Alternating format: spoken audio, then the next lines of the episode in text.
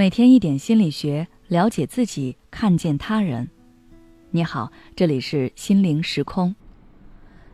今天想跟大家分享的是，为什么有人会害怕成功？在面对可能失败的情况下，我们可能会选择逃避，但逃避这个选项并不专属于失败。在我的一些来访者中，他们逃避的是很多人都向往的成功。这听起来有点匪夷所思。今天在征得一位来访者婷婷的同意后，和大家分享一下她的案例。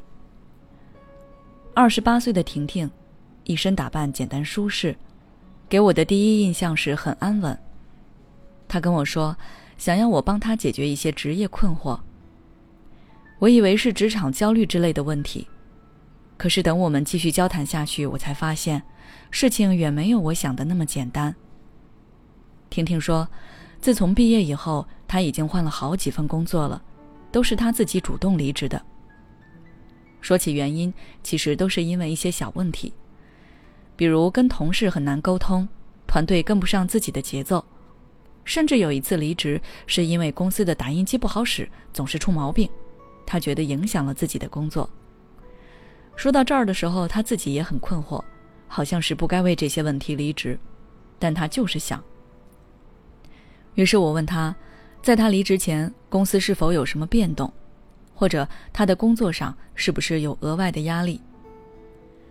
他思考了一会儿，告诉我，其实每次离职之前，领导都跟他谈过话，有的是问他对于职业的规划，想让他尝试更有挑战性的工作，当然薪资待遇也会更高，还有的是直接跟他说。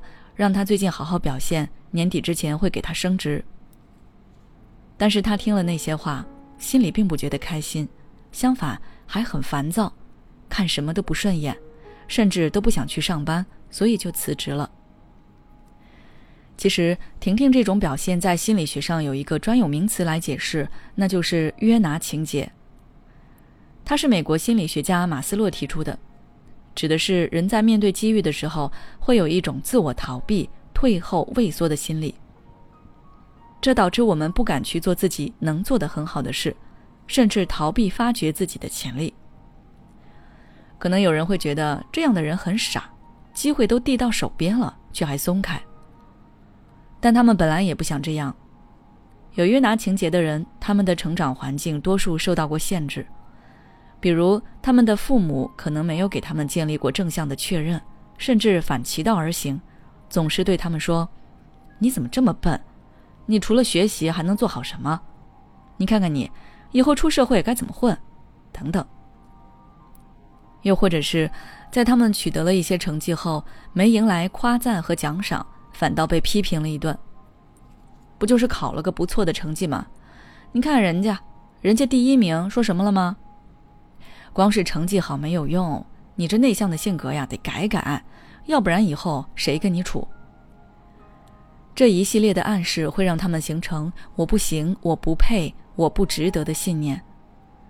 他们觉得，即便机会给他们了，他们也会做不好，那到时候给自己的压力和否定会更大，那还不如一开始就放弃。即便侥幸成功，他们也会有自己是不是德不配位的担心和焦虑。这样的心态会导致他们总是去做一些吃力不讨好的事情，明明有更好的机会，却总是拖着不去做，甚至是把机会给放走。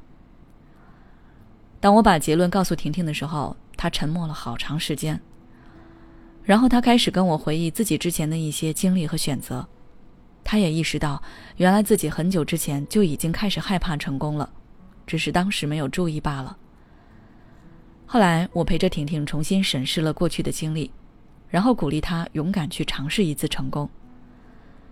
这个过程，我们俩都花费了很多力气，因为婷婷还是会有习惯性的纠结和自我挫败，但最后她勇敢的坚持了下来。先是从开会时主动发言开始，之后主动承担项目。当领导再要给她升职的时候，婷婷终于可以欣然接受了。看着婷婷脸上的笑容，我也是由衷的为她感到开心。著名心理学家马斯洛说过：“如果你总是想方法掩盖自己本有的光辉，那么你的未来肯定是黯然无光的。所以，去面对真实的自己，去展现自己的全部力量，那样我们的人生才不会留有遗憾。好了，这段咨询经历就分享到这里。如果你也有类似的苦恼，不知道该怎么解决，那就来找我聊聊吧。只要关注我们的微信公众号“心灵时空”，后台回复“咨询”就可以了。每当我们感叹生活真难的时候，现实却又告诉我们，生活还能更难。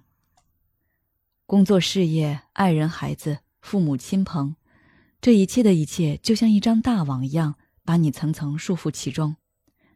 你经历了疲惫、辛苦、无奈，还有悲痛。如果你只是一个人默默承受，那你迟早会崩溃。心灵时空组建了专业的心理救援队。